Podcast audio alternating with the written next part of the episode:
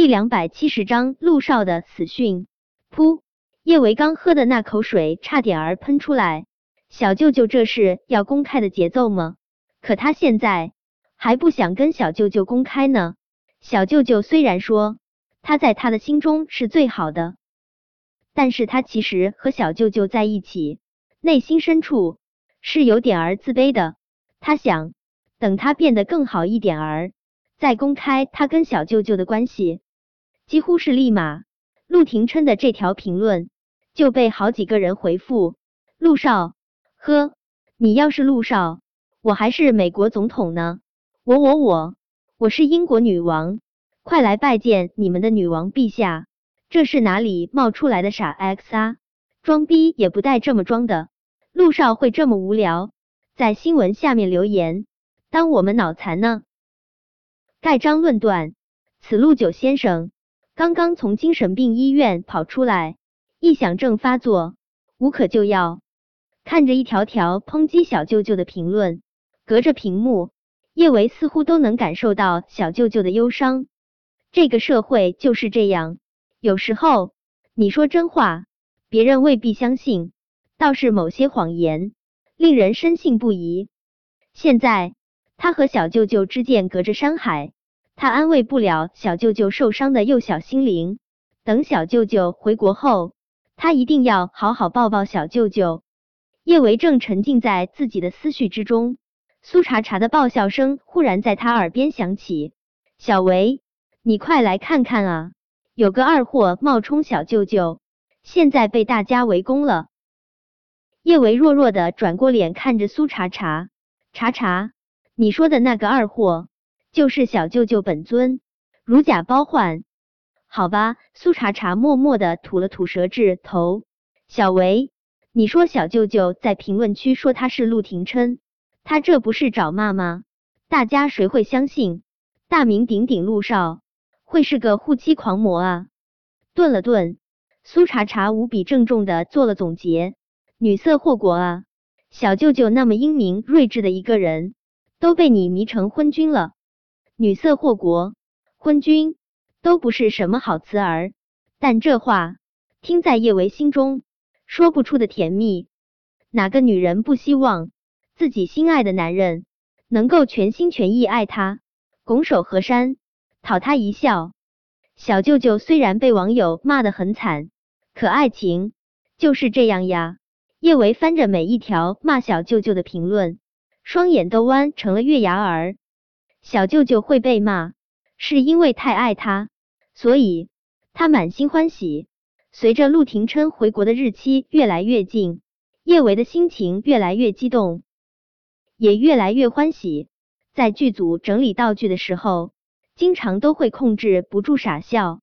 叶安好、郑怡、高依依等人最近几天，不知道是在酝酿大招，还是别的什么原因，竟然没有找他麻烦。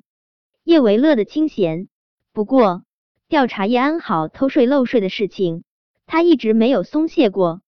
私人侦探说，他调查出叶安好拍一部电影的时候签过阴阳合同，只要他弄到那份合同，叶安好不仅要接受法律的制裁，还得名声扫地，彻底毁掉演艺之路。叶伟打算晚上去逛商场，买件漂亮点儿的睡袍穿给小舅舅看。小别胜新婚嘛，男女相处。偶尔也需要某些情趣调剂，只是叶维没有把陆廷琛盼回来，他倒是听到了陆廷琛的死讯。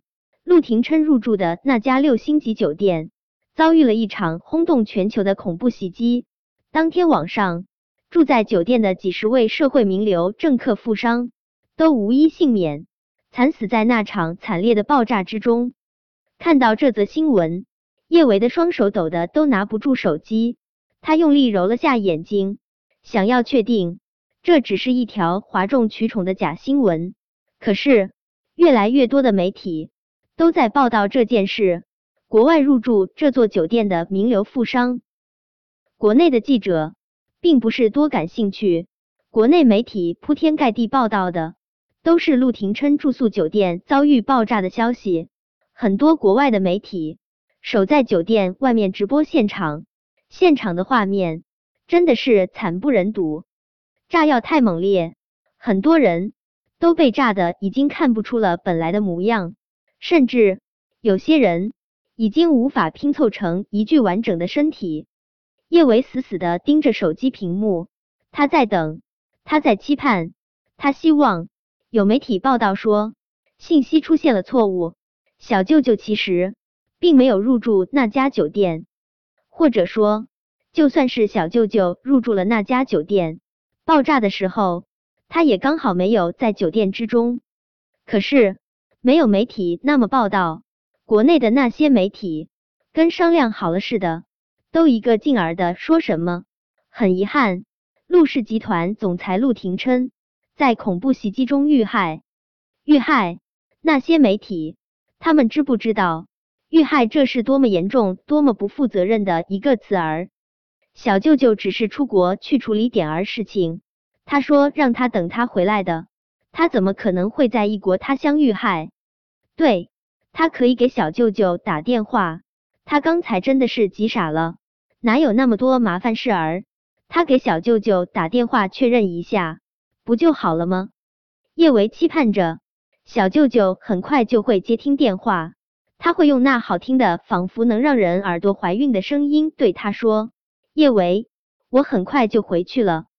对不起，您拨打的电话暂时无法接通，请稍后再拨。”一遍又一遍，电话中传来的。都是那道机械的女声，无法接通啊！叶伟努力不让自己的眼泪掉下来。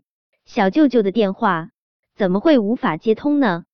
对，小舅舅那边可能是信号不好。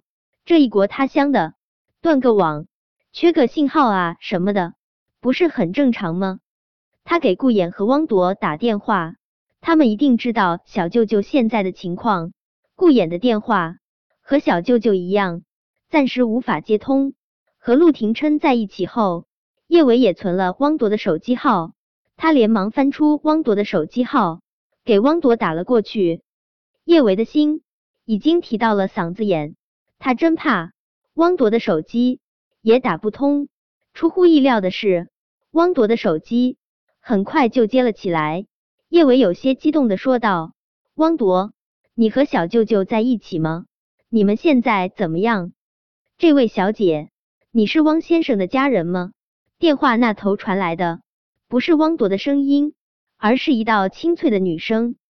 不等叶维说话，那道女声又接着说道：“如果你是汪先生的家人，你可以过来处理汪先生的后事。”后事？